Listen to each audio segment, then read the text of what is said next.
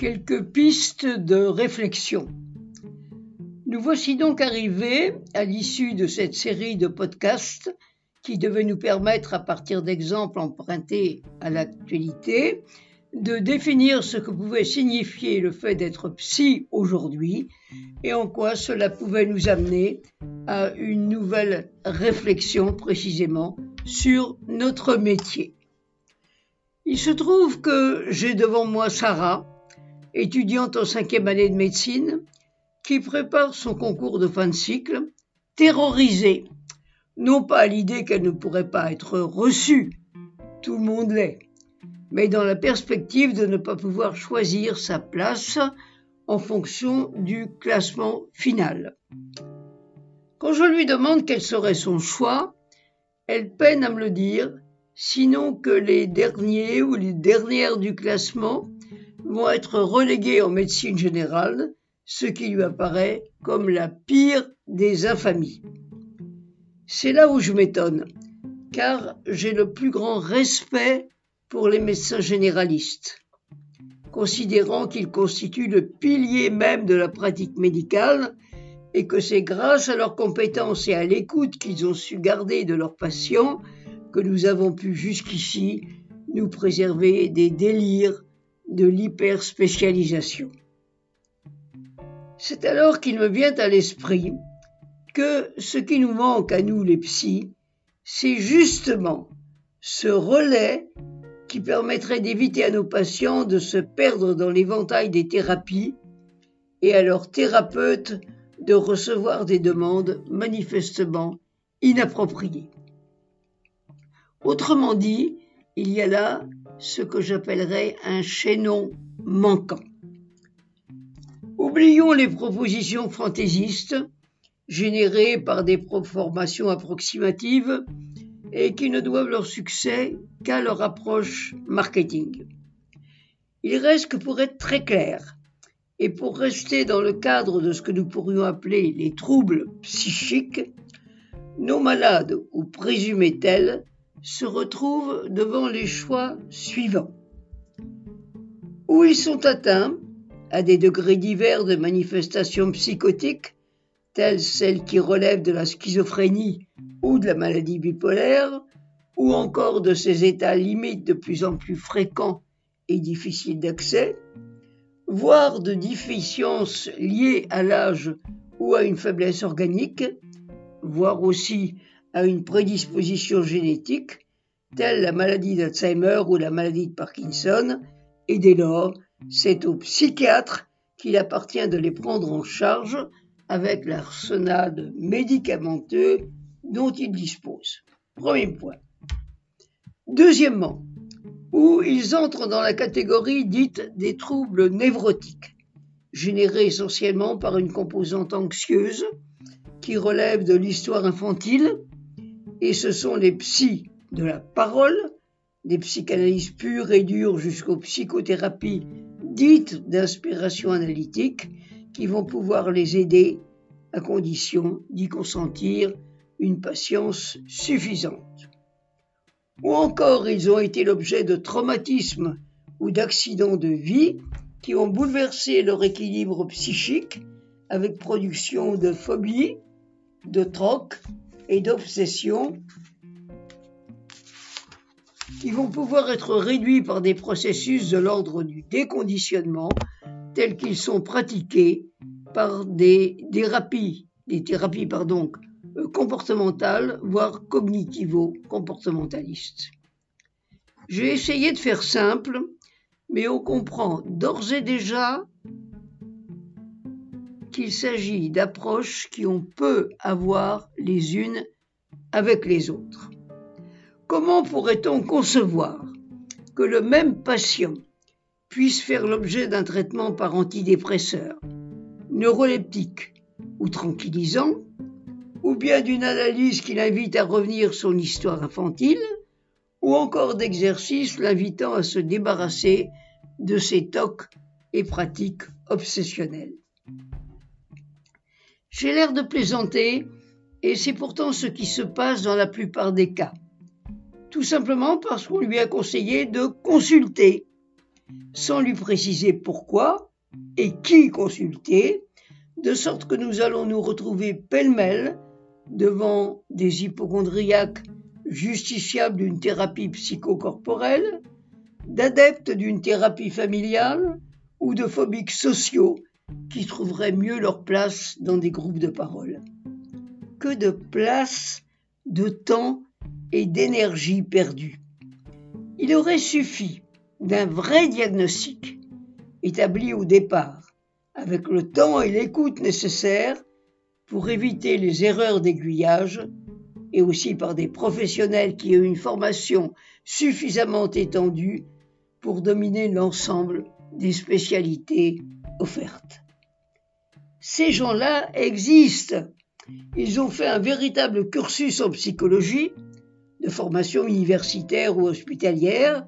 et ne sortent pas d'un quelconque institut en cours du soir ou en fin de semaine, persuadés qu'en dehors de cette pratique à laquelle ils ont été initiés, point de salut, et que par contre, elle peut s'appliquer à tout un chacun. Ce sont ceux auxquels je pense quand j'imagine ce chaînon manquant qui pourrait donner lieu à une génération de généralistes en psychothérapie, capables d'éviter les errements, les pertes de temps et d'énergie dont celle-ci souffre encore trop souvent à l'heure actuelle et qui tentent à la déconsidérer au regard de ceux qui en ont besoin. Donc, ce que je voudrais conseiller à nos patients éventuels à l'issue de cet été éprouvant qui nous a ballottés dans les pièges de la désinformation, c'est, avant de s'engager dans telle ou telle formule à la mode, de prendre le temps d'interroger le thérapeute qu'on lui a conseillé pour s'assurer qu'il disposait bien de l'ouverture d'esprit et de formation nécessaires pour faire passer l'intérêt de son patient avant ses convictions personnelles. Ceci est le premier point, et il est sans doute fondamental. Se rappeler qu'il s'agit de deux sujets face à face l'un avec l'autre, dans l'autre globalité et leur subjectivité, et non d'un prétendu malade versus un prétendu spécialiste,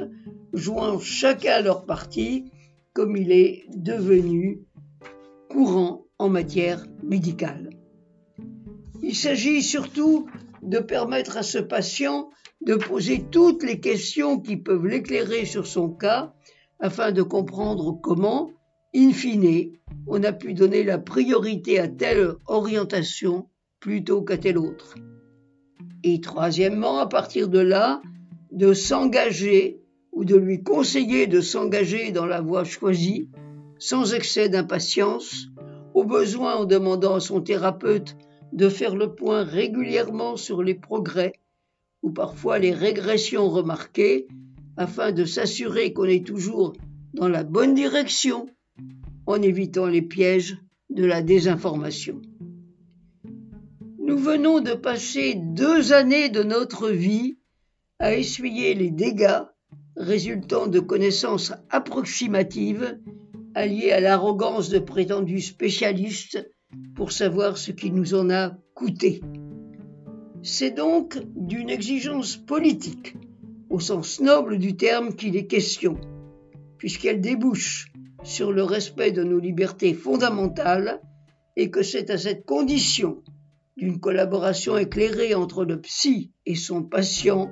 que nous pouvons restaurer la confiance entre ces deux partenaires qui ne peuvent rien l'un sans l'autre. Voici ce qu'on pourrait dire du chaînon manquant en quelque sorte. Le deuxième point, et il est tout aussi fondamental, concerne le sens que nous voulons donner à la psychothérapie. Au fil des années et à mesure qu'elle tombait dans l'usage courant, qui aujourd'hui même parmi les plus démunis ne revendique pas son droit à une thérapie, il est advenu que cette thérapie se présente comme l'objet même de la plainte, le mot d'excuse de l'écolier qui n'ira pas à l'école parce qu'il a mal au ventre ce matin. Dès lors, être en thérapie prouve qu'on a toutes les raisons de ne pas se sentir comme les autres, soit qu'on ait été atteint de dyslexie de l'école primaire, ou qu'on soit l'enfant d'une mère dépressive, ou qu'on ait été frappé par un de ces traumatismes de l'adolescence qui font la une des magazines. Autrement dit, être en thérapie laisse présumer que vous avez été la victime d'un préjudice soit social, soit génétique, soit familial, qui dans certains cas peut vous servir de vadémécum tout au long de votre existence. Je n'ai pas dit que c'était la situation la plus fréquente, mais qu'elle laisse peu de place à la résilience et à la reprise en main, et que c'est un obstacle auquel nous nous heurtons fréquemment. Il n'est jusqu'à la psychanalyse, qui se soit faite en quelque sorte complice de cette interprétation, dans la mesure où l'on peut tout expliquer ou tout comprendre à partir d'une fouille dans le passé. Loin de moi l'idée de réfuter la valeur de la psychanalyse dans son investigation de l'inconscient, mais l'expérience nous oblige à dire que ces analyses interminables, interminables plutôt, auxquelles nous assistons parfois tiennent là leurs limites. Or, nous savons bien que le succès d'une analyse réussie, si l'on peut oser ce terme, commence là où l'analyse proprement dite, là où, compte tenu de ce qui a été débroussaillé, on va pouvoir commencer à construire. Enfin, le troisième point, et les temps tourmentés que nous venons et que nous sommes encore en train de vivre sont là pour nous le rappeler. Nous ne sommes pas sans les autres. Non seulement parce que tributaires de mesures coercitives, dont nous ne sommes pas en état de vérifier le bien fondé, mais parce que nous avons bien conscience d'être embourbés dans un univers de désinformation, de distorsion des données et d'interprétation des statistiques dans lesquelles il nous est bien difficile de nous faire une opinion, je ne dirais pas personnelle, mais plus ou moins claire de ce que nous aurions à penser. Le problème n'est même plus d'être soi, mais de savoir ce qu'on pense et pourquoi on le pense, et dans quelle mesure cette opinion va infléchir nos convictions les plus intimes jusqu'aux aspects personnels de notre vie, et vous voyez sans doute à quoi je peux faire allusion. Voici donc les trois impératifs auxquels vont être confrontés dans les temps à venir la vocation d'être psy. Une vocation de diagnostic, qui nous permettre de poser, et sans aucune idée de chapelle, à la personne qui se présente à nous et qui nous le demande, la recommandation qui consiste à savoir ce qu'on peut faire pour elle. Ensuite, une intention de changement, car il n'y a pas de thérapie sans changement, qui implique que nous ne soyons pas là pour entretenir une pathologie, mais pour trouver une ouverture. Enfin, une conception sociale de l'individu en société qui nous invite à considérer tout problème en apparence individuel comme relevant d'un mouvement qui le dépasse et dont nous avons à tenir compte. Ce sont ces trois options qui nous ont aidés à définir ce que peut vouloir dire être psy aujourd'hui et en définir la configuration. Ce sont elles que vous retrouverez dans le programme d'action que nous vous proposons à la rentrée, en cette nouvelle année, du moins nous l'espérons, et qui se résume entre les propositions suivantes. Premièrement, être un centre de diagnostic psychopédagogique et d'orientation individuelle. Deuxièmement, générer des groupes de parole à visée sociologique. Et troisièmement, proposer un travail personnel orienté sur une dynamique de changement et de reprise en main. Je suis à votre disposition pour en discuter. Michel Declercq, docteur en psychologie, psychanalyste et sophrologue, 77 rue du Cardinal Lemoine, Paris 5e, 06 03 55 92 94 ou bien micheldeclercq à gmail.com ou bien sur mon site micheldeclercq.fr.